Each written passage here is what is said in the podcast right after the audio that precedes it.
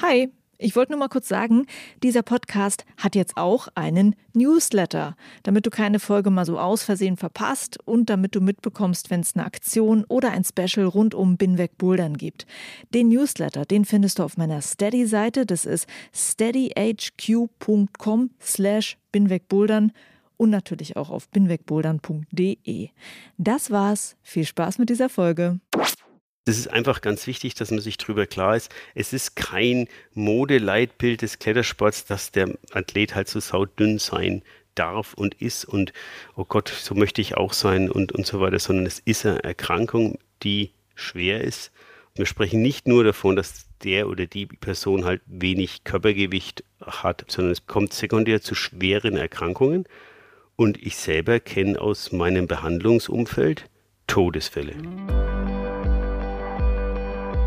Hi und willkommen zu Folge 117 von Binweg Bouldern. Ich bin Juliane Fritz und mein Gast ist Dr. Volker Schöffel, Mannschaftsarzt beim deutschen Kletterkader des DAV und Teil der medizinischen Kommission der IFSC.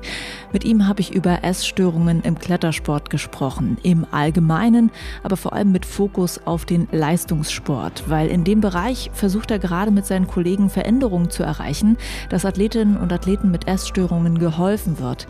In dem Zusammenhang gab es eine Befragung von IFSC-Athletinnen, denn gerade bei Frauen gibt es ein Anzeichen, das auf eine Essstörung hinweisen kann, und zwar die Amenorrhoe, das Ausbleiben der Regelblutung. Diese Befragung war also mein Anlass, mich bei Volker Schöffel zu melden, um über dieses wichtige Thema zu sprechen. Bevor es in die Folge geht, nochmal ein großes Dankeschön an alle, die diesen Podcast mit dem Steady Crowdfunding unterstützen und meine Arbeit hier möglich machen. Wenn du auch Lust hast, Binweg Bouldern zu supporten, dann schau mal vorbei auf der Plattform Steady.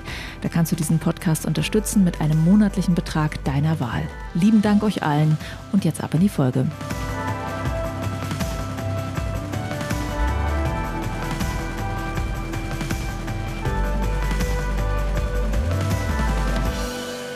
Über Essstörungen wird im Klettersport zum Glück in letzter Zeit immer mal wieder gesprochen. Profis berichten zum Beispiel, dass sie in so eine Spirale reingeraten sind, vom Versuch abzunehmen, um leichter zu werden und um darüber eventuell besser zu klettern. Und dass das dann zu einer Essstörung geführt hat. Dr. Volker Schöffel hat gerade mit einigen Kollegen eine interessante Befragung rausgebracht. Er ist Mannschaftsarzt vom DAV-Kader und Teil der medizinischen Kommission der IFSC. Und in der Befragung geht es um Amenorrhoe. Das heißt, das ist das Ausbleiben der Regelblutung bei Frauen. Und das kann passieren, wenn man zu wenig isst und sehr intensiv Sport macht. Es wurden da 1500 Wettkampfkletterinnen per Mail gebeten, dazu Fragen zu beantworten. 115 haben mitgemacht und davon haben 15,8 Prozent gesagt, dass sie diese Amenorrhoe haben. Hallo Volker, schön, dass wir jetzt über diesen Themenkomplex mal reden können. Ja, wunderschönen guten Morgen, gerne. Ja, das Thema Essstörungen im Wettkampfsport und die Folgen davon. Wie sehr ist das ein Thema, das dich beim DAV und auch bei der IFSC beschäftigt? Das ist ein Thema, was mich eigentlich die ganzen Jahre, seitdem ich den Sport betreue, beschäftigt. Es beschäftigt mich, ich muss mal sagen, fast täglich. Es kann ein Arbeitsthema im Moment in der IFSC Medical Commission wo wir sehr intensiv in dem Thema drin sind. Es beschäftigt mich aber auch im täglichen Umgang mit den Athleten vom DAV-Kader und es beschäftigt mich aber auch so in meiner Tätigkeit als Sportorthopäde, weil ich ja viele der älteren anorektischen Sportler, sei es Kletterer, sei es aber auch Läufer oder andere Sportarten, bei mir in der Sprechstunde einfach sehe mit orthopädischen Problemen wie Ermüdungsfaktoren oder sonstiges. Und letztendlich muss ich sagen, ist das auch ein Thema, was mich die ganzen Jahre immer begleitet hat. Also ich habe den DRV-Kader seit circa 25 Jahren in der Betreuung und bin in der IFSC Medical Commission seit 2009, also seit der Gründung und davor war ich in der UIA Medical Commission, die sich mit dem Klettern beschäftigt hat. Und auch da war das die ganze Zeit eigentlich immer ein Thema. Ist dann der Klettersport einfach ein Sport, der typisch dafür ist? Also es gibt ja einige Sportarten, wo so eine Gewichtreduktion auch dazu führt, dass man erstmal seine äh, Leistung ein Stück weit verbessert. Ist es beim Klettersport so, dass das einfach sehr typisch ist. Ja, ganz klar, Klettersport ist so, wie im Englischen sagt ein Gravitational Sport, also eine Sportart, die quasi gewichtsabhängig ist und je leichter ich bin bei der gleichen Kraft, desto weiter komme ich damit. Also der Klettersport ist natürlich prädisponiert durch, zu einem Vorteil in der Leistungsfähigkeit durch niedriges Körpergewicht.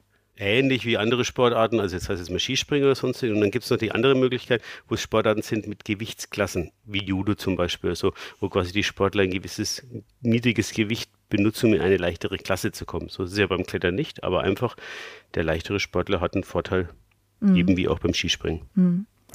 Und wir hören es jetzt immer mal wieder, Äußerungen von Athletinnen und Athleten, dass sie sagen, sie hatten Probleme mit Essstörungen, das wird medial thematisiert.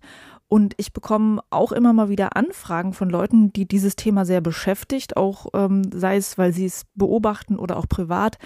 Hast du das Gefühl, dass da jetzt gerade so ein lange totgeschwiegenes Thema endlich mal so einen Durchbruch hat und an die Öffentlichkeit kommt? Also ehrlich gesagt, nein. Es ist so, dass man der Zeit mehr hört. Für mich ist es halt, halt nicht so, weil ich schon immer anorektische Kletterer in der Betreuung hatte über die ganzen Jahre. Das ist immer so, dass ich zwei, drei Jahre mal niemanden habe. Dann habe ich wieder mal ein, zwei gleichzeitig, die im Team sind und Probleme haben oder auch nicht.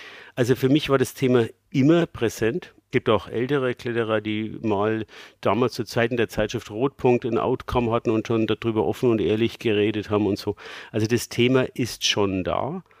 Aber natürlich mit den ganzen medialen Mitteln der Jetztzeit, Instagram, die ganzen Social Media, dann kommt viel mehr Wissen auch rüber oder viel mehr Offenbarung. Und es ist halt auch, ich möchte jetzt nicht sagen en vogue, das klingt dann gleich so ein bisschen negativ, das gar nicht. Aber es ist gut, dass das mehr in der Allgemeinheit publiziert wird. Für mich als Sportmediziner war es halt immer ein Thema, aber in der Allgemeinheit scheint es jetzt wieder etwas mehr in den Vordergrund zu rücken. Und das andere ist natürlich auch, dass wir sagen müssen, ja ganz klar, ich meine, Klettern ist olympisch, das ist zunehmende Professionalisierung. Es geht um mehr und wenn es um mehr geht, werden die Bandagen auch härter und dann wird das Thema auch hm, vielleicht weiter prominent werden. Mhm. Und äh, du benutzt gerade das Wort schon anorektisch. Ähm, kannst du mal sagen, was das umfasst, was das beschreibt? Also wir müssen da von der Nomenklatur so ein bisschen aufpassen. Wir haben ja eine Sache, das war das, was wir in der Studie gemacht haben, die Amenorrhoe. Die Amenorrhoe heißt das erste Mal das Ausbleiben der Regelblutung. Das kann ja bei der Frau verschiedene Ursachen haben. Irgendwann bleibt die bei jeder Frau aus im Rahmen der Wechseljahre oder eben so eine vorgezogene Wechseljahre, wenn die sekundäre Amenorrhoe, also sekundär heißt, sie hatte eine Blutung und sie bricht ab, zum Beispiel eine Ursache ist für eine Mangelernährung. Es gibt auch eine primäre Amenorrhoe, wenn junge Mädchen, die vielleicht eine Pubertätsverzögerung haben, gar nie eine Regelblutung erleben. Das sehen wir schon häufig auch bei den jugendlichen Hochleistungssportlern. Und dann spricht er von der sogenannten, oder sprach man eine Zeit lang von dieser Female Athlete Triad, also der weiblichen Athletentriade, wo quasi drin ist die Amenorrhoe, die Osteoporose und die Anorexie oder die Unterernährung. Und was eigentlich die momentane Nomenklatur ist, mit der wir eigentlich arbeiten, ist das REDS-S. Das heißt, man spricht von einem relativen Energiedefizitsyndrom. Und dieses RED-S, das kommt vom Olympischen, Entschuldigung, von der Medical Commission, vom IOC, also vom Olympischen Komitee. Da gibt es eine Arbeitsgruppe und die haben das definiert. Das wird immer wieder auch novelliert. Und da gibt es klare Kriterien, wo man sagen, der Sportler ist in einem Energiedefizitsyndrom. Und dieses kann eben einhergehen mit der Amenorrhoe und die Amenorrhoe ist dann auch zusätzlich ein Frühsignal. Also das frage ich auch jedes Mal bei jeder weiblichen Kaderuntersuchung ab, ist die Monatsblutung vorhanden, ist sie regelmäßig, ist sie nicht regelmäßig, ist es sekundär ausgeblieben, wieso und warum. Das zeigt uns noch nicht die Magersucht an, sondern es zeigt uns einfach an, dass was auf der hormonellen Achse nicht stimmt. Und es zeigt uns an, dass er wahrscheinlich oder dass es ein häufiges Signal eben von so einem Energiedefizit ist. Da kann der BMI noch völlig normal sein. Mhm. Und dieser Begriff, den du vorhin genutzt hattest, äh, kannst du den nochmal erklären? Anorektisch, glaube ich, hieß das. Eine Anorexie ist also die Form der Magersucht. Da spricht okay. man eigentlich von der Magersucht. Da gibt es ja verschiedene Formen, ob man eine Bulimie hat, also wo jemand isst und wieder erbricht, oder ob man einfach eine Minderernährung, eine ganz normalen Anorexie nervosa hat, oder ob man von einer Athletenanorexie sprechen, das heißt eine Anorexie Athletiker, da geht es eigentlich darum, dass der eigentlich gesunde Mensch zum Erreichen sportlicher Ziele in eine Mangelernährungssituation hineingeht und manche können es auch so steuern, dass sie außerhalb der Saison da wieder rauskommen. Aber das ist natürlich immer kritisch zu sehen und viele dieser Anorexia-Athletiker münden über in eine normale Anorexie. Was da ganz wichtig ist, glaube ich, und das ist mir auch wichtig, in der öffentlichen Darstellung mal klar zu machen, das wissen wenige. Es ist immer so in der Kletterszene auch, ah, die ist dünn und, der ist dünn und das ist ja und, und, und, und. Es ist natürlich viele, die sagen, das ist schlecht und andere sagen auch, naja, das ist natürlich toll und da klettern sie besser und das möchte ich auch machen und so weiter. Also es ist schon so eine gewisse unterschwellige Akzeptanz da, würde ich mal sagen. Aber wir müssen ganz klar sagen, die Anorexie ist eine Suchterkrankung und es ist die tödlichste Erkrankung junger, jugendlicher Frauen. Die Anorexie führt in 30 Prozent der Fälle zum Tod. Punkt. 30 Prozent kommen nie aus ihrer Anorexie raus. Das heißt, sie leben damit über Jahre, kriegen vielleicht auch mal Kinder und so weiter, aber ich sehe die dann halt bei mir in der Sprechstunde mit 40, mit zwei Hüftprothesen und mit Ermüdungsbrüchen und so weiter. Und ein Drittel schafft es und wird geheilt. Also, wir sprechen von einer ernsthaften, sprich der tödlichsten Erkrankung in, dieser Jahrgangs, in diesen Jahrgangsstufen der Frauen. Mhm. Oder der Männer auch. Das wollte ich dich auch noch fragen, wozu das alles führen kann. Also welche Folgen so eine mangelnde Ernährung eigentlich noch haben kann, außer jetzt, ähm, dass zum Beispiel die Periode ausbleibt. Das ist ein ganz großer Symptomenkomplex. Es gibt kardiovaskuläre Probleme, also Herz-Kreislauf-Probleme, immunologische Probleme, permanente Infekte, gastrointestinal, also Magen-Darm-Trakt, psychologische Effekte, Verwachstumsstörungen, Auswirkungen aufs Blut, auf den Stoffwechsel, endokrine und auf den Knochenstoffwechsel. Also es ist ein, unter diesem Red S zum Beispiel, da gibt es sehr schöne Diagramme von der IUC auch, dass das quasi den gesamten Körper beeinflusst. Wir sprechen nicht nur davon, dass der oder die Person halt wenig Körpergewicht hat oder wenig Energie zu sich nimmt, sondern es kommt sekundär zu schweren Erkrankungen. Und ich selber kenne aus meinem Behandlungsumfeld Todesfälle. Sportler, die ich mit erst diagnostiziert habe, Sportler, die ich mit in eine Therapie geleitet habe, die ich zwar nicht direkt betreut habe, ich bin ja auch immer Sportmediziner und kein Psychologe oder Psychiater, aber die ich über die Jahre doch ein bisschen mitverfolgt habe, die gestorben sind. Punkt. Aus. Mhm. Ende. Und ähm, wir sind da ja gerade von der Medical Commission und der IFSC sehr intensiv an dem Thema auch dran. Und es ist auch so, dass man, wenn man daran arbeitet, auch national, das nicht nur auf Gegenliebe trifft, ja. Also ist zwar immer schön und alles finden immer toll, ja, wenn sie zu niedrig ernährt sind, dann muss man was tun, muss man was tun. Aber wenn man dann was tut, wenn es dann zu dem Punkt geht, wo ich so, wo man sagt, also der oder die, das kann man jetzt nicht mehr vertreten, dass sie teilnehmen im Moment, dann ja, ist die Akzeptanz nicht immer auf allen Ebenen so da, muss man auch klar sagen. Also es wird auch da beschönigt, und erstmal gesehen, vielleicht klettert der oder die dann erstmal etwas besser und das wird dann gut gefunden oder wie ist das? Naja, es ist halt immer eine Frage. Wenn wir jetzt das, sagen wir mal, international sehen, sagen wir mal international, sind wir von der IFSC Medical Commission seit Gründung 2009 steht es in der Präambel, dass das eines unserer Kernthemen ist. Und seitdem, damals sind wir an der Arbeit mit, soll man Mindest-BMI einführen, ja oder nein? Und so weiter. Wir haben schon ganz deutliche Statements abgegeben, die aber in der Umsetzung dann erstmal durch das Board von der IFSC auch gehen müssten. Also wir können ja nur empfehlen als Medical Commission. Und manchmal meint man schon, naja, wen würden wir denn in Anführungszeichen jetzt rausfiltern, wenn wir sagen, wir können das und diese Beschränkungen auflegen? Ja, das sind doch von den Top 10 fünf Athleten. Und keiner will halt die ersten fünf aus dem Weltcup raushauen. Ist das aktuell so? Also jetzt nicht die sagen, ersten fünf als auf, ich möchte mir jetzt ja nicht auf, mhm. nicht, nicht sagen die ersten fünf, nicht, dass jetzt jemand anfängt zu zählen, wer ist da dabei oder so. Aber es ist halt, es sind halt die Besten oder von den Besten einige mit involviert in dieses Thema. Und ähm, dann hört natürlich auch der Support national auf. Gell? Also welcher Verband will denn seinen Athleten zurückziehen, wenn der gerade das Aushängeschild des Sportes in dem Land ist? Ihr seid da etwas machtlos gegenüber dieser ganzen Sache ja, machtlos, sag mal, der Prozess ist sehr langfristig. Also ich weiß nicht, ob das interessant ist, aber ich kann ja den Prozess international mal kurz genau, erläutern, das was wir wissen, was haben. passiert, wenn ihr zum Beispiel bei Untersuchungen feststellt, okay, das sind jetzt einige Symptome, die deuten darauf hin, dass es sehr kritisch ist, dass die Person gar nicht mehr antreten sollte. Also wir haben es ja mittlerweile am Anfang ging der Weg über Aufklärung. Auch die Österreicher haben ja so ein Mindest-BMI in ihrem Land und das war auch so eine Frage, wollen wir das machen? In Deutschland war ich auch immer dagegen, weil ich am Anfang mir gedacht habe, nein, man soll die Leute nicht in Sport wegnehmen, sondern sie lieber während der Ausübung ihres Sportes psychologisch betreuen und versuchen, aus dieser Spirale rauszukriegen.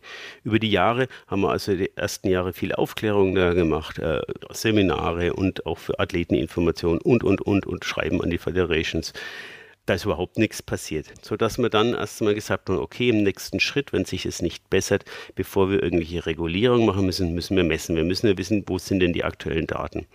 Und zu messen, wenn man international misst, ist auch ein gutes Thema, ist eigentlich einfach nur der BMI momentan geeignet. Das wird im Internet auf Laienebene immer kritisiert und da wird diskutiert und hin und her, wie blöd die Medical Commission ist, dass sie immer noch BMI misst. Ganz klar, die Körperfettmessungen, wie sie im Moment vorhanden sind, sind nicht reproduzierbar, nicht vergleichbar von der Methode.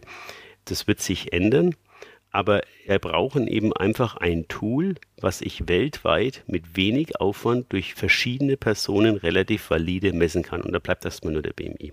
Es gibt den MI, das geht eben quasi noch die Sitzhöhe mit ein, die so ein bisschen bei kleinen Personen fairer ist. Dann sind wir jetzt mit dran, den mit zu implizieren.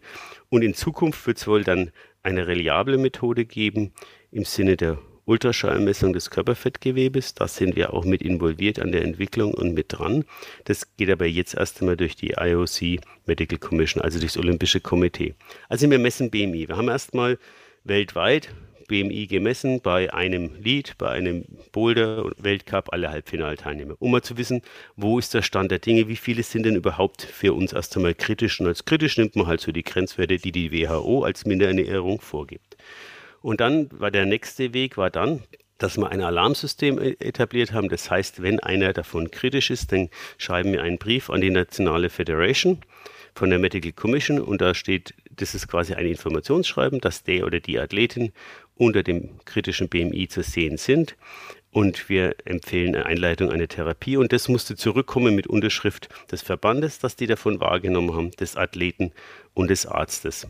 Das ist ein System, das kann man machen. Das haben wir zwei, drei Jahre gemacht. Gebracht hat es nichts, weil letztendlich irgendjemand das Ding immer unterschreibt. Und jetzt sind wir einen Schritt weiter. Wir haben dann genauso wieder einmal im Jahr alle gemessen. Und dann, wenn jemand drunter gefallen ist, musste das wirklich ärztlich begründet werden. Auch da ist es so ein bisschen schwierig, weil irgendjemand unterschreibt halt diese Papers dann doch immer. Dieses Jahr sind wir noch einen ganzen Schritt weiter gegangen. Wir waren dann so weit, dass wir dem, in der IFSC auch gesagt haben, ja, vielleicht müssen wir doch über ein Verbot reden.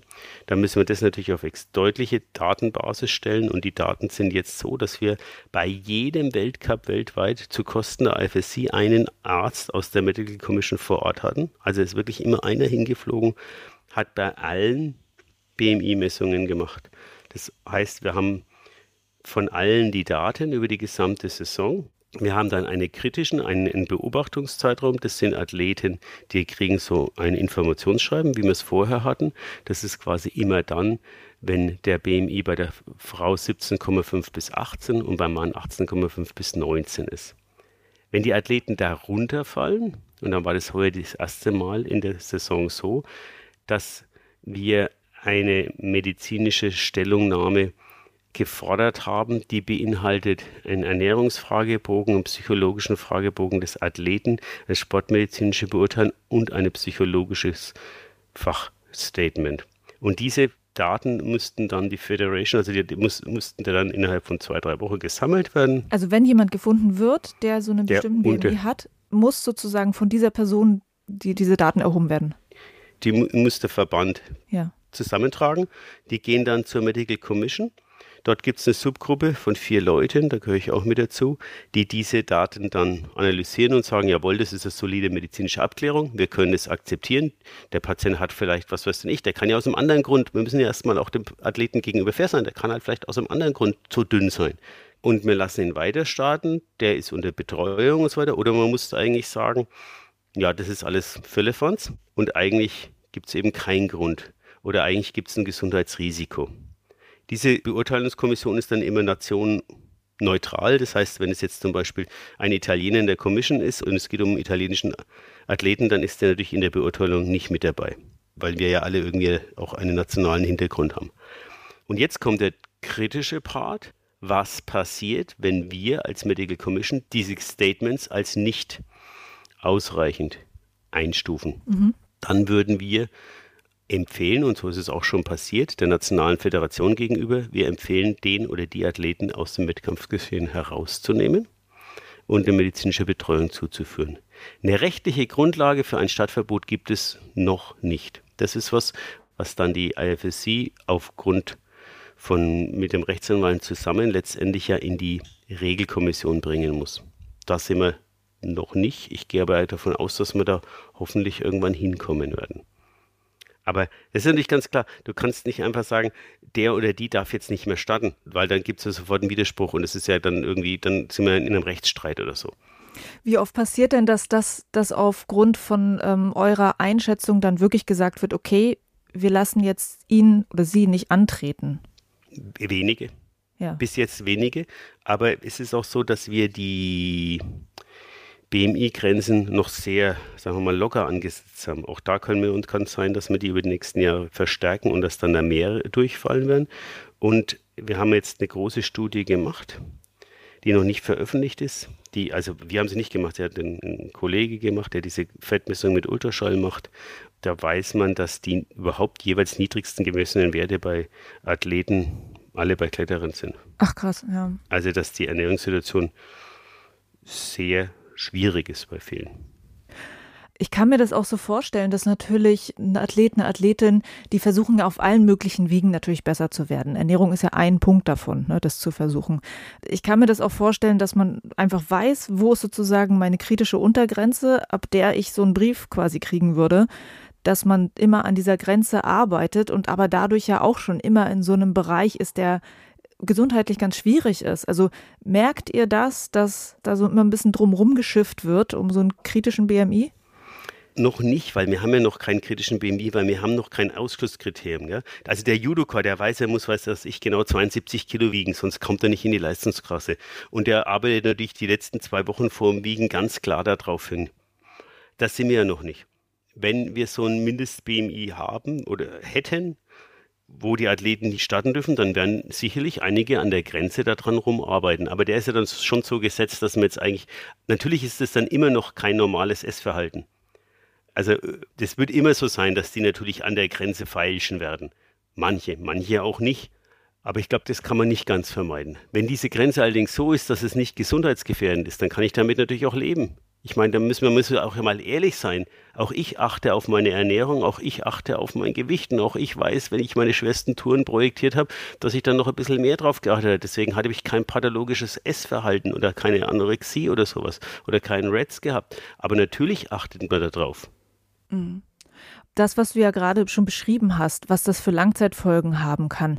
Also ich stelle es mir so vor, dass man doch eigentlich schon relativ früh merkt, wenn man so ein Essverhalten hat, dass auch mit dem Körper irgendwas nicht stimmt und dass einen das doch irgendwie auch in der Leistung beeinflusst. Oder gibt es so einen langen Zeitraum, wo es einem noch so gut geht, dass man noch total durchstarten kann? Ja, das ist das Problem, glaube ich. Dieses Spiel kann man sehr lang treiben. Die Langzeitfolgen von der Osteoporose, die merke ich ja nicht mit 22. Die merke ich ja mit 35 oder 40 oder so. Wenn die bei mir in der Sprechstunde sind und mich groß anschauen, wieso sie jetzt die zweite Hüftprothese in einem Jahr brauchen, dann kommt das Wort Osteoporose. Aber dann sind die aus der Spirale auch schon draußen, die, die sind auch nicht mehr therapierbar. Das ist interessant, die Psychiaterin hat mir neulich, die sich mit dem Thema bei uns so beschäftigt, erzählt, dass man nur ein Zwei-Jahres-Fenster in der Therapie hat. Das heißt, wenn man in den ersten zwei Jahren sie nicht konsequent therapiert und aus der Anorexie herauskriegt, dass sie dann quasi so neuronal verankert ist, dass sie quasi untherapierbar wird. Und es ist eben so, am Anfang kommt ja alles. Es kommt der Erfolg, man hat ein gewisses Machtgefühl, weil man seinen Körper in der Kontrolle hat. Das ist ja nicht leicht, anorektisch zu sein. Das sind ja psychisch sehr starke und in der Regel auch sehr intellektuelle oder sehr schlaue Leute. Man hat ein Kontrollgefühl, der Erfolg kommt und man kann mit einer Minderernährung schon sehr lange haushalten, bis die Spätfolgen kommen. Das heißt, die meisten sind in ihrer sportlichen Karriere noch nicht in der Phase, wo sie abstürzen. Der eine Skibergsteiger, der bei mir gestorben ist, der ist 40. Der ist mit 40 gestorben, ja. also nach seiner Karriere. Ja.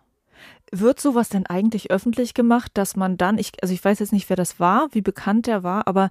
Das ist nicht aus dem deutschen Verband, deswegen ist es bei uns nicht so bekannt.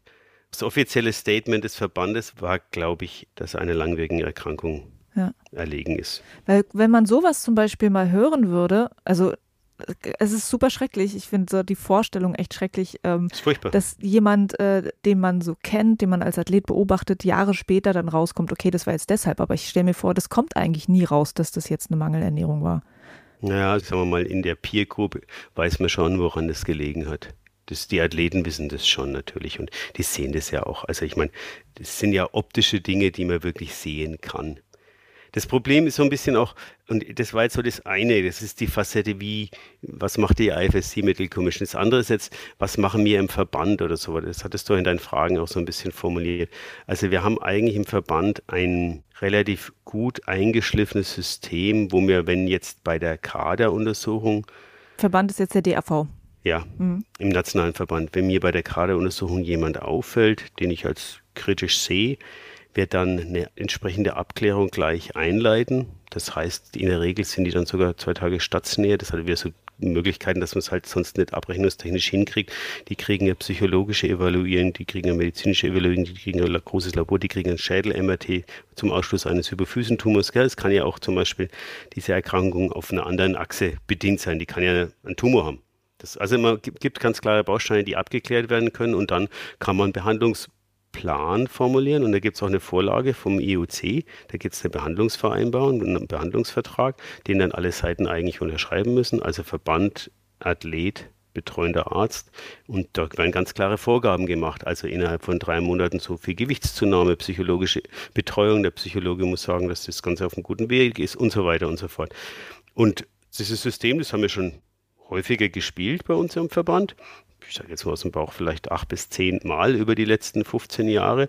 Und es ist jetzt auch nicht so, dass jeder da positiv auffällt. Also es gibt auch Leute, die ich aus, rausgefiltert habe, wo ich mir gedacht habe, boah, jetzt musst du aber aufpassen, das muss man jetzt mal abklären, die überhaupt nichts hatten, die keine Ernährungsstörungen haben, die jetzt nach ihrer Pubertätsphase eher gut wieder Gewicht zugenommen haben und ganz normale Männer oder Frauen geworden sind. Das ist ja nur ein, ein Filtern erst einmal. Aber wenn dann einer auffällt, und auch ich kann die Diagnose ja gar nicht stellen, das muss ja ein Psychiater stellen, der, der äh, Anorexie. Wenn jemand dann da wirklich auffällt, dann muss man ihn halt in die Therapie einleiten.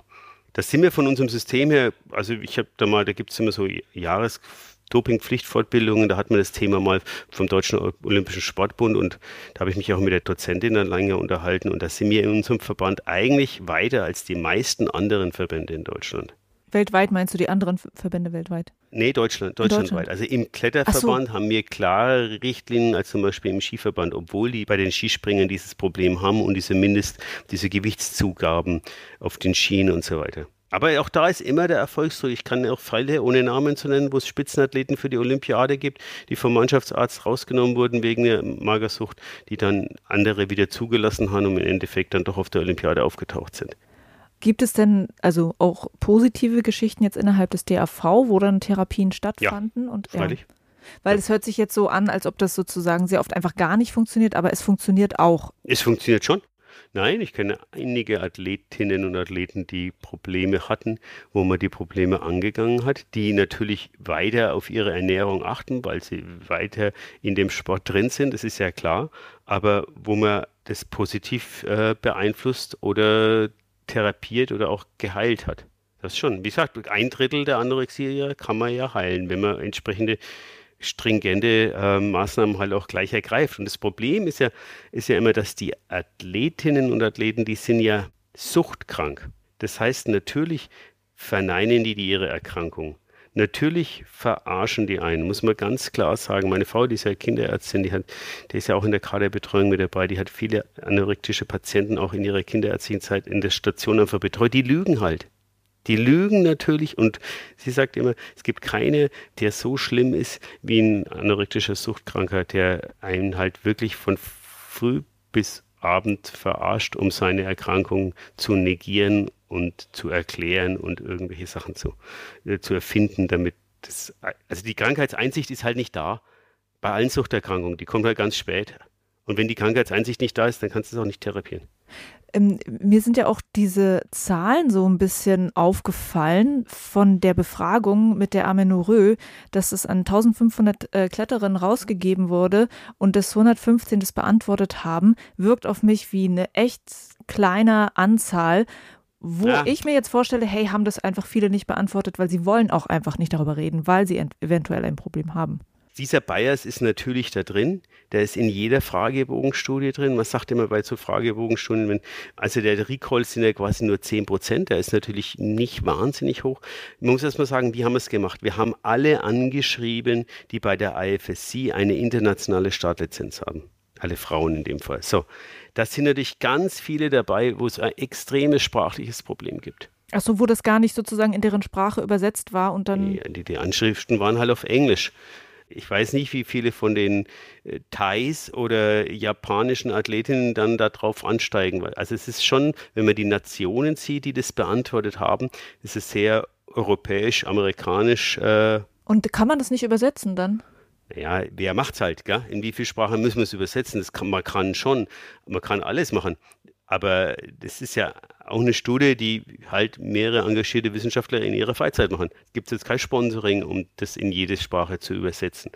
Und dann ist es immer noch freiwillig und wie viel, ich war viel so Fragebogen, Recalls und wie viele Patientennachbehandlungsstudien mache ich. Auf ein oder zwei E-Mails reagieren ganz viele nicht. Und dann ist es natürlich so, das ist ein sehr unangenehmes Thema, es kostet Zeit, es sind Sportlerinnen, die sind das ganze Jahr unterwegs. Das heißt, sie haben auch vielleicht nicht so viel Zeit, um sich vor den Rechner zu setzen, weil sie nicht viel Langeweile haben und hin und her. Und dafür finde ich es eigentlich ganz gut, wie der Recall lief. Und äh, im europäischen Bereich haben ja auch einige schon das beantwortet, die betroffen sind. Und ich glaube auch, dass es einigen schon auch wichtig ist. Aber da ist ein Bias natürlich drin. Ich glaube, eins muss man bei der Studie nochmal erwähnen, weil wir reden jetzt immer so ein bisschen von zwei Sachen. Vielleicht ist es nicht jedem ganz klar. Das eine ist die Amenorrhoe. Was haben wir in der Studie gemacht? Wir haben nicht gefragt, wie viele haben eine Magersucht, wie viele haben eine Ernährungsform, sondern wir haben eigentlich erst einmal nur geschaut, wie viele haben dieses harte Faktkriterium Ausbleiben der Regelblutung. Und davon sind ja nicht alle minder ernährt gewesen im Punkto des BMI, sondern ich glaube, nur 30 Prozent oder so hatten einen niedrigen BMI. Andere waren ja noch normogewichtig, also Normalgewicht. Da muss man halt wissen, das Ausbleiben der Menses, der Regelblutung, ist damit quasi als Frühwarnsymptom einer Ernährungsstörung zu sehen. Und wenn man diese Kriterien des IOC anlegt, dann ist es, da gibt es eine Kategorie Rot, das sind diejenigen, die dürfen überhaupt keine Wettkämpfe machen, die sind schwer erkrankt. Es gibt eine Kategorie Gelb, mit einem sogenannten moderaten Risiko. Die kann man unter entsprechender strenger Beaufsichtigung weiter ihren Sport machen lassen, aber unter durchaus äh, sportmedizinischer oder psychologischer Betreuung, Therapie und so weiter. Und dann gibt es irgendwelche mit grüne Kategorie, die sind halt gesund. Und das Ausbleiben der Regelblutung ist eine orangene Kategorie. Das heißt, wir sprechen bei allen, die, auch wenn sie einen normalen BMI haben, die Monatsblutung ausbleibt, bereits von einem Red Syndrom, also von einem relativen Energiedefizit. Obwohl sie noch nicht mangelernährt sind, aber sie haben trotzdem für das, was sie an Substrat bräuchten, was ihr Körper braucht als junge Frau im Rahmen auch der Entwicklung, zu wenig. Mhm. Ja, das ist schon klar, dass es sozusagen ein Symptom ist, was auf eine Mangelernährung hinweisen genau. kann. Bei Männern ist es schwierig. Gibt es bei Männern irgendeine Entsprechung, wie man auch das früh erkennen könnte? Muss ich jetzt ganz ehrlich, bin ich überfragt, kann ich nicht beantworten, ob man da Testosteron messen könnte, zum Beispiel im Blut oder so, ob das eine, ein Prädiktor ist oder so, das weiß ich nicht. Ja. Und was ich mich auch frage, ist, wie groß ist denn der Druck von Athletinnen und Athleten untereinander? Was hast du das Gefühl? Weil die merken ja, die kriegen das ja auch mit, okay, da gibt es Leute, die treten jetzt an, die sind eigentlich sozusagen von einem Mediziner so eingestuft worden, dass die vielleicht nicht antreten sollten, machen es jetzt trotzdem. Merkst du in Gesprächen, dass da auch so eine Art ja, Missstimmung aufkommt Natürlich, oder so ein Druck, hey, der kann jetzt weitermachen, die kann jetzt weitermachen, obwohl Natürlich. und ich ernähre mich Natürlich. gesund. Und habe den Nachteil. Ja. Natürlich ist das so, ganz klar. Aber auch da muss ich wieder zu dem Punkt kommen, im Moment können wir noch niemanden ausschließen, weil es keine rechtliche Grundlage dafür gibt. Auch wenn wir das vielleicht, also mit wir meine ich jetzt die Medical Commission IFSC, wenn wir es gerne tun würden. Schutzsperren aussprechen. Ganz klar, weil wir verfolgen das Thema seit 2009 und es wird immer wieder prolongiert, prolongiert, prolongiert. Und in der letzten Diskussion bei uns war es durchaus eine sehr heftige Diskussion, dass wir jetzt endlich mal zu einer Maßnahme kommen müssen. Wir können nicht über Jahre Daten liefern und Daten sammeln. Wir haben jetzt bei jedem Weltcup einen Arzt hingeflogen, der dort gemessen hat. Also die Datenlage ist bombensicher. Und wir haben Ultraschallmessungen von quasi 95 Prozent der EM-Teilnehmerinnen oder irgendwas oder und Teilnehmer. Also die Datenlage ist bulletproof, wie man so sagt. Ja. Und wie viel Druck gibt es denn da auf die IFSC? Also, weil man hört es einfach immer so unter den Leuten aus dem Publikum, ne, dass gesagt wird, der Athlet, die Athletin sieht jetzt wirklich nicht mehr gesund aus. Also das nehmen die Leute, die es zuschauen, Klar. ja auch wahr und wird auch manchmal kritisch angemerkt. Auch in Kommentaren ist das mal zu sehen. Wie sehr wird es bei der IFSC wahrgenommen, dass ja auch das Publikum sagt, hey, irgendwas ist da nicht in Ordnung? Das wird schon wahrgenommen. Und ich glaube auch, dass es der IFSC und unserem Sport gut tun würde, da auch vielleicht international mit anderen Sportarten gegenüber eine Vorbildfunktion einzunehmen und zu sagen, hey, wir machen da Maßnahmen um unseren Sport nicht in die Richtung abdriften zu lassen. Da gibt es ja andere Sportarten, Ausdauersportarten, wie auch immer, die ähnliche Probleme über Jahre haben, wo halt auch nichts oder gar nichts gemacht wird.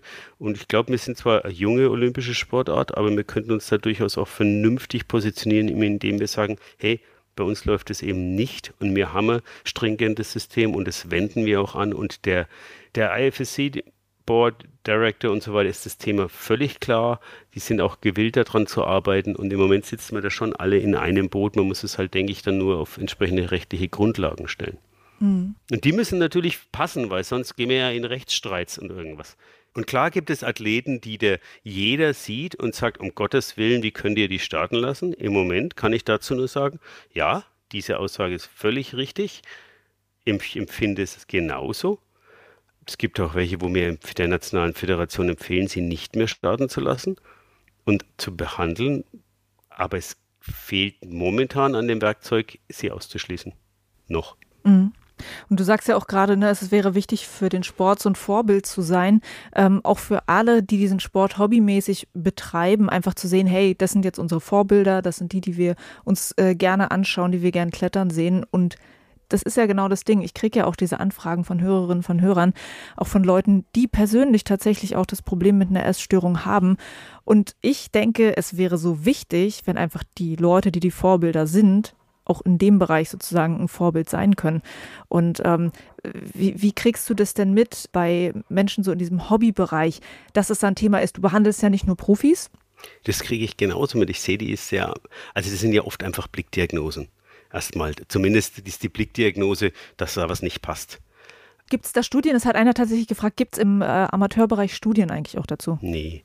Also es ist ja auch die Frage, wie untersuchst du den Amateurbereich? Da musstest du jetzt da wieder entsprechend teilnehmen. Das kann man durchaus machen, wenn da einer motiviert ist. Ich finde es super, gell? Also ich suche ich mir 2000 äh, randomized 2000 Kletterer, die mehr als fünfmal im Monat klettern und befragt die und messt die mit dem BMI oder irgendwas. Sowas kann man toll machen. Ich meine, wir haben natürlich schon in den ganzen Verletzungsstudien immer BMI mit drin. Also ich weiß das von meinen Athleten bei mir geht jeder in eine Datenbank quasi und von den Verletzungen her, und dann kann ich auch sagen, alle, die eine Handgelenksverletzung äh, hatten, haben ein Durchschnitts-BMI von im, im, Rahmen von plus minus. Aber so eine Leinuntersuchung gibt es nicht, aber die kann man jederzeit machen. Ja. Jeder, der sportwissenschaftliche Masterarbeit oder Bachelor oder was weiß denn ich in Psychologie machen will, kann sich dem Thema annehmen. Das wäre nur zu begrüßen. Ich weiß natürlich, dass es im Spitzenbereich außerhalb des Weltcups oder des Wettkampfsklettern gibt es ja, es gibt ja noch einen anderen Spitzenbereich, das ist der, was passiert am Fels. Natürlich mindestens genauso große Anzahl gibt, vielleicht noch größer. Oder ehemalige Wettkampfkletterer, Kletterinnen, die dann jetzt draußen Höchstleistungen bringen, die eine Ernährungsstörung haben, da teilweise auch offen drüber reden. Kennen wir ja Beispiele, Gott sei Dank auch offen drüber reden. Die sind genauso da. Und ich glaube, die Verteilung ist da mindestens so hoch wie im Wettkampfbereich, weil die sind ja in der Grauzone. Die sind ja nicht so in einer engen Beobachtung und einer engen medizinischen Betreuung. Das heißt, da gibt es ja überhaupt kein Warensystem. Die können ja machen, was sie wollen. Und dann gibt es natürlich noch die, die gar nicht im Spitzenbereich sind, aber trotzdem eine Ernährungsstörung haben. Auch die sehe ich. Ich sehe das ja auch immer bei den Athleten, wo ich Warnsignale kriege, die dann zu mir in die Sprechstunde kommen und mir auffällig sind, die ich kenne, zumindest die, die ich kenne, erlaube ich mir dann schon auch mal das Thema direkt anzusprechen. Ich konfrontiere die Athleten eigentlich immer mit dem Thema, direkt, dass ich der Meinung bin, sie sind zu dünn, dies und jenes hin und her. Das trifft nicht auf Gegenliebe, muss man ganz klar sagen. Bei manchen schon, die sagen mir zehn Jahre später, Folge, das war gut, dass du mich da mal so vor den Kopf gestoßen hast. Andere sind mir auf, aufs Leben lang böse. Kann mhm. ich auch mitleben. Ein weiterer Bereich im Klettersport, wo ich äh, die Thematik auch ab und zu mal höre, ist bei Rootsettern und Rootsetterinnen, die ja auch einen starken Druck haben, fit zu sein, stark zu klettern. Und von dort habe ich auch schon gehört, dass es dort Betroffene mit Essstörungen gibt. Kommt sowas auf irgendeinem Weg auch an dich heran? Weil die sind natürlich auch im IFSC-Bereich äh, unterwegs und arbeiten dort. Nee, eigentlich jetzt nicht. Die Frage ist natürlich da so ein bisschen, wo ist der Henne, wo ist das Ei? Sind die Rootsetter und müssen dann plötzlich so gut klettern und, und deswegen werden sie dünn oder sind die nicht einfach sehr gute Kletterer mit all den Problematiken eines Spitzenkletterers, eben auch der Gewichtskontrolle und werden dann auch Rootsetter und müssen dann natürlich ihren, ihr Level halten und ich glaube, das ist ja eher so. Die werden nicht zum extrem guten Kletterer, weil sie Rootsetter sind, sondern sie sind halt gute Kletterer, werden Rootsetter und müssen dann ihr Level auch halten. Und haben da, da ist natürlich ein gewisser Anspruch dran, dass sie halt äh, die Züge auch simulieren können. Aber ich kenne das Thema, ist so direkt an uns noch nicht rangetragen worden, auch nicht bearbeitet worden irgendwie. Mhm. Ja, okay. Also ja, es ist natürlich logisch, es ist innerhalb des Klettersportes und äh, da wird es dort dann leider auch ähm, Menschen geben, die damit zu kämpfen haben. Was du jetzt auch so oft gesagt hattest, hey, es ist halt eine Sucht und das ist ganz schwer für die Leute darüber zu reden und du konfrontierst die Leute auch einfach damit. Ich habe das halt auch gedacht, wenn man manchmal egal ob jetzt Klettersport oder nicht, eine Person sieht, wo man denkt, die ist jetzt wirklich wahnsinnig dünn. Im Hinterkopf habe ich immer den Gedanken, es kann super viele Gründe haben, warum eine Person stark abnimmt und sehr dünn ist. Hast du irgendeine Empfehlung, wie man eine Person darauf ansprechen könnte? Ja, das ist natürlich schwierig, weil ich bin jetzt halt auch, dafür bin ich wahrscheinlich überhaupt nicht der geeignetste Mensch, Leute darauf anzusprechen, weil ich bin in meinem Leben Unfallchirurg und Chirurg und damit sehr direkte Persönlichkeit, weil mir halt so, so ist halt das Leben in, in diesen Arbeitsprozessen in der Unfallchirurgie. Da kann ich mir nicht erlauben, wie ein Psychologe jetzt eine zehn Minuten über ein Thema zu reden, sondern ich muss zur Sache kommen. Wenn das bei mir Patienten sind, dann tue ich mir natürlich viel leichter, sie darauf anzusprechen, weil dann habe ich ja ein gewisses Distanzverhalten auch und habe äh, gewisse Rollenmodelle. Gerade wenn es Patienten sind, die ich über Jahre kenne, dann kann ich sagen, du pass mal auf, sag mal, fällt mir einfach auf, du bist relativ dünn, gibt es ein Problem? Kann ich dir irgendwie helfen? Wollen wir drüber reden? Oder nicht? Ist nur ein Angebot. So in der Art und Weise versuche ich sie erstmal anzusprechen. Ganz zwar direkt, aber es ist ja auch nur ein Angebot. Ich kann mich nirgends aufdrängen oder so. Ich kann Hilfe anbieten ob die dann angenommen wird oder nicht, ist wieder die andere Reichweite. Wenn es im Freundeskreis ist, ja, dann denke ich, so, so hat man, kann man sich sicherlich mehr Zeit nehmen, um über so ein Thema mal zu reden. Vielleicht ist es dann aber auch schwieriger, weil ich dann die, die Freundschaft, eine Beziehung zu den Menschen natürlich aufs Spiel stelle. Aber ich kann mir auch vorstellen, dass ich Patienten und Innen habe, die zu mir nicht mehr in die Sprechstunde kommen, weil ich sie konfrontiert habe. Oder weil sie wissen, der Folge wird gleich wieder schimpfen oder wird gleich wieder irgendwas Blödes sagen, dass ich zu dünn bin. Kann mhm. ich mir schon auch vorstellen. Mhm. Und wie siehst du das in den einzelnen Verbänden ähm, bei Trainern? Also wie sensibel sind die für das Thema und schneiden das an? Die Trainer sind relativ sensibel. Mhm. Also ich lebe ja auch von den Hinweisen der Trainer und, und, und Physiotherapeuten und Betreuer. Das heißt, ich sehe ja die Athleten gar nicht so viel. Und die sind ja die ganze Zeit mit ihnen zusammen und die sehen auch das Essverhalten. Und da kriege ich schon vor Kaderuntersuchungen dann die Nachricht, schau dir mal den oder die und so weiter genauer an, weil da gibt es die und die Auffälligkeiten und so weiter. Da kann dann auch mal die Eltern ansprechen oder so. Bei Eltern ist es ein bisschen so schwierig. Manchmal, manchmal ist es gut, manchmal ist es weniger gut. Aber von den Trainern kriegt man schon und in Physis auf jeden Fall deutliche Hinweise. Mhm. Das ist auch wichtig. Das ich brauche ja. Ich habe ja auch das nur das Momentanbild. Und man muss immer, das hast du vorhin gesagt, das ist natürlich so auch. Wir haben Athletinnen und Athleten, die mal abnehmen aus einem ganz anderen Grund. Haben was heißt denn ich jetzt Stress, haben Prüfung, haben wir Gastritis, äh, sonstiges und alles ist halt durcheinander und dann geht die Spirale nach unten und sich wieder fangen und auch wieder rauskommen und das ist ja völlig in Ordnung. Meine Rolle ist ja auch nicht, irgendjemanden zu verurteilen. Ich verurteile auch nicht den Kranken. Ich, meine Rolle ist hier nur zu filtern und Hilfe anzubieten und Abklärungen durchzuführen. Kann das vorkommen, dass man tatsächlich aus einem ganz anderen Grund abgenommen hat, aus irgendeinem Stressgrund und dann merkt, ja. hey, das hat mich gerade voll weitergebracht. Ich habe ja jetzt gerade eine Saison besser geklettert oder so. Und dass man dann in diese Krankheit natürlich, reinkommt? Ja. Na, natürlich. Und es gibt auch Leute, die, die nehmen ab, weil sie Depression haben. Das ist ja auch ein Thema, das gar nicht so gering ist. Und das wissen wir ja alle nicht, wer, wer sonst hier psychische Erkrankung oder Störung hat. Aber diese sekundäre Krankheit sind, dass ich jetzt halt abnehme, weil ich, was weiß ich, in Indien war und drei Wochen Diarrhoe hatte und jetzt habe ich drei Kilo weniger und plötzlich explodiere ich am Fels. Ich meine, diesen Effekt hat manch einer schon erlebt, ich ja auch. Das ist schön und gut, aber das kann natürlich dann auch in eine Ernährungsstörung reinlaufen. Das kann die triggern, klar, weil man es halt einfach erlebt hat. Hey, so leistungsstark und gut habe ich mich noch nie gefühlt. Das wäre doch was, wo ich dran weiterarbeiten könnte. Ja, lieber nicht, lieber nicht. Ja, lieber nicht, aber, ah. aber ne, natürlich, das ist ja eine direkte Bestätigung, dass es funktioniert. Mhm. Eine Hörerin hat mir noch einen Hinweis gegeben, den ich interessant fand, ähm, auch äh, ein Vergleich aus dem Skisport, äh, vom Skispringen, dass es dort mal so eine Maßnahme gab, dass die Athletinnen und Athleten, die so einen niedrigen BMI hatten, dass die schlechtere Skier, und zwar kürzere Ski bekommen haben. Ja, das ist ja so. Das, ähm, hat der Wolfram Müller damals, der mit uns diese Fettmessungen jetzt gemacht hat, hat äh, oder der die Fettmessungen gemacht hat für uns, der ist auch bei uns als Berater mit im Komitee, der sitzt bei der IOC, auch in dieser Medical Commission für die Ernährung. Die haben das damals mit eingeführt, dass die halt weniger Auftriebe über ihre Schienen haben. So eine Maßnahme. Solche ähnlichen Maßnahmen diskutieren wir auch schon lange. Es gibt ja zwei Möglichkeiten bei uns. Entweder wir sagen, wer zu leicht ist, darf nicht klettern. Festgemacht an wie auch immer. Die andere Maßnahme ist, wir lassen jeden klettern. Aber ähnlich wie im Pferderennsport, er kriegt halt ein Handicap. Gell? Der eine kriegt zwei Kilo auf dem Sattel, der andere kriegt fünf Kilo auf dem Sattel. Das ist ja im Pferderennsport, dass sie ungefähr gleich rennen. Ähm, dass alle dieselbe Gewichtsklasse haben am Ende. Ja, man kann ja auch sagen, okay, du darfst klettern, wenn du 62 Kilo für, brauchst du für deine Körpergröße wiegst. Ob du die jetzt durch Wasser trinken erreichst, durch normal Essen oder durch Bleiplatten in den Kletterschuhen überspitzt oder Rucksack, mit dem du kletterst, ist uns egal. Ist auch eine Möglichkeit. Also, aber da sind wir jetzt bei dem Punkt, da gibt es noch keine letztendliche Konsens, wie man es denn machen kann. Und auch das muss halt dann in den Regelwerk reingehen. Aber dieses Thema diskutieren wir schon lang.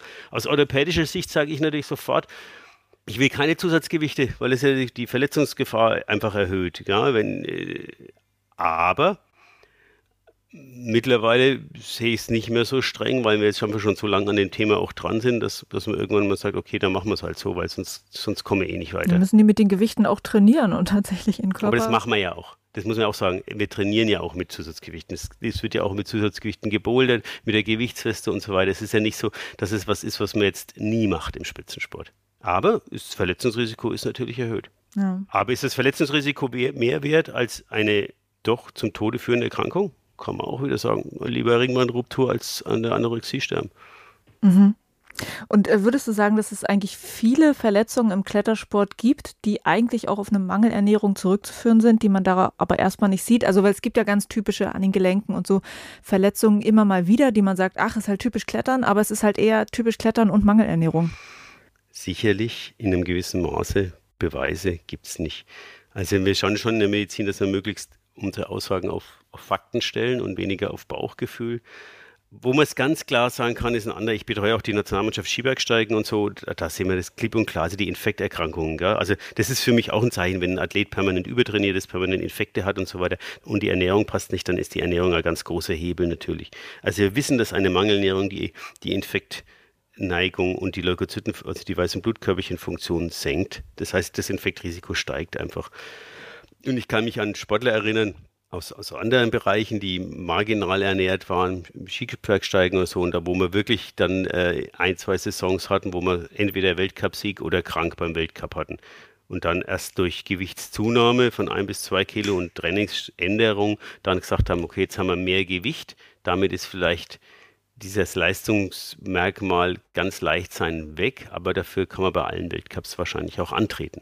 Ja. Ich glaube, so auch in der Quintessenz ist es einfach ganz wichtig, dass man sich darüber klar ist, es ist kein Modeleitbild des Klettersports, was man auch idealisieren sollte, dass der Athlet halt so saudünn sein darf und ist und oh Gott, so möchte ich auch sein und, und so weiter, sondern es ist eine Erkrankung, die schwer ist, schwer zu behandeln und schwere Folgen hat und dass das nicht verschönt werden sollte. Auf jeden Fall, ja. Wird es schon zum Teil nämlich. Natürlich gibt es die, die Leute, die die Risiken sehen und, und warnen und so weiter, aber es gibt natürlich auch die, die unterschwellige Freizeitszene, die sagt, ah, eigentlich ist das schon ganz geil, ich möchte auch so ausschauen.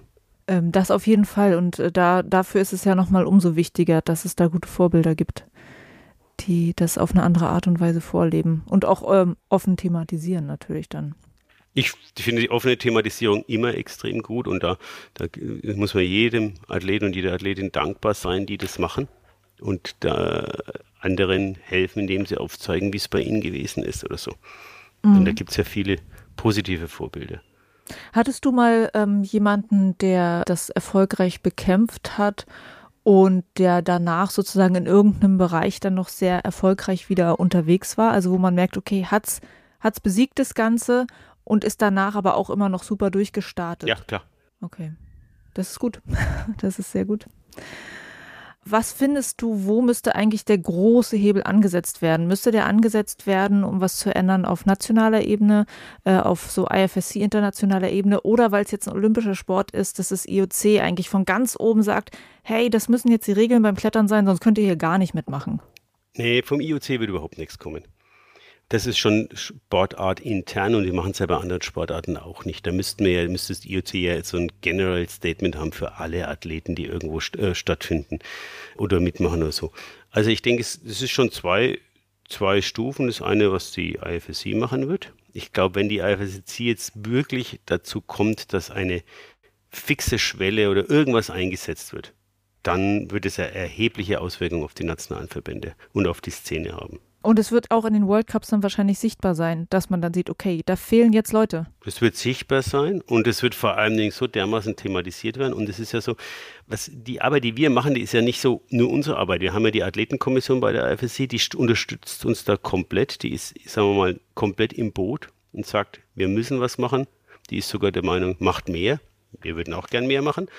Also die ist dabei. Ja, es ist immer schon eine Gemeinsamkeit auch mit den Athleten. Und dann die nationalen Federations, die sind dann einfach gezwungen, was zu tun, wenn international was kommt. Also der Druck kommt von oben, aber der Wille, national was zu machen, der ist schon da. Also in Deutschland auf jeden Fall. Und wie nah würdest du sagen, seid ihr da dran? Äh, an diesem Ziel, okay, wir müssen jetzt wirklich äh, Grenzen festlegen, die müssen eingehalten werden, Athleten dürfen da nicht mehr starten. Was glaubst du, wann das passieren kann? Ich hoffe, dass es nächstes Jahr passiert. Und rechne eigentlich damit. Okay. Also das wäre, das sind interne, aber wir arbeiten extrem intensiv an dem Thema. Okay. Volker, äh, vielen Dank, dass du uns diese Einblicke gegeben hast und ähm, in dieses wirklich super wichtige Thema. Ich wünsche euch sehr und allen Athletinnen und Athleten, dass das wirklich so funktioniert und dass ganz vielen Leuten geholfen werden kann, die da jetzt noch in dieser Spirale drin sitzen. Ja, gerne. Vielen Dank fürs Interesse und jederzeit wieder gerne. Das war Dr. Volker Schöffel zum Thema Essstörungen im Klettersport. Ganz ehrlich, das war ein Interview, nachdem ich noch eine ganze Weile einen Stein im Magen hatte. Ich glaube, dass es ein Problem im Klettersport in dieser Hinsicht gibt, das wissen viele, aber das hat mir noch mal sehr vor Augen geführt, wie wichtig es ist, dass darüber geredet wird und dass es eben auch Veränderungen im Leistungssport geben muss. Also wir hoffen mal, dass diese Veränderungen kommen und dass es Hilfe gibt für die, die von Essstörungen betroffen sind. Was natürlich genauso gilt, die Betroffenen im Hobbybereich, für die ist es auch wichtig. Auch da kann eine generelle Sensibilisierung für das Thema helfen. Danke an alle, die mir vorab auch zu dieser Folge geschrieben haben mit ihren Hinweisen und Fragen. Und damit bin ich raus für diese Folge. Juliane mein Name und ich bin wegbouldern.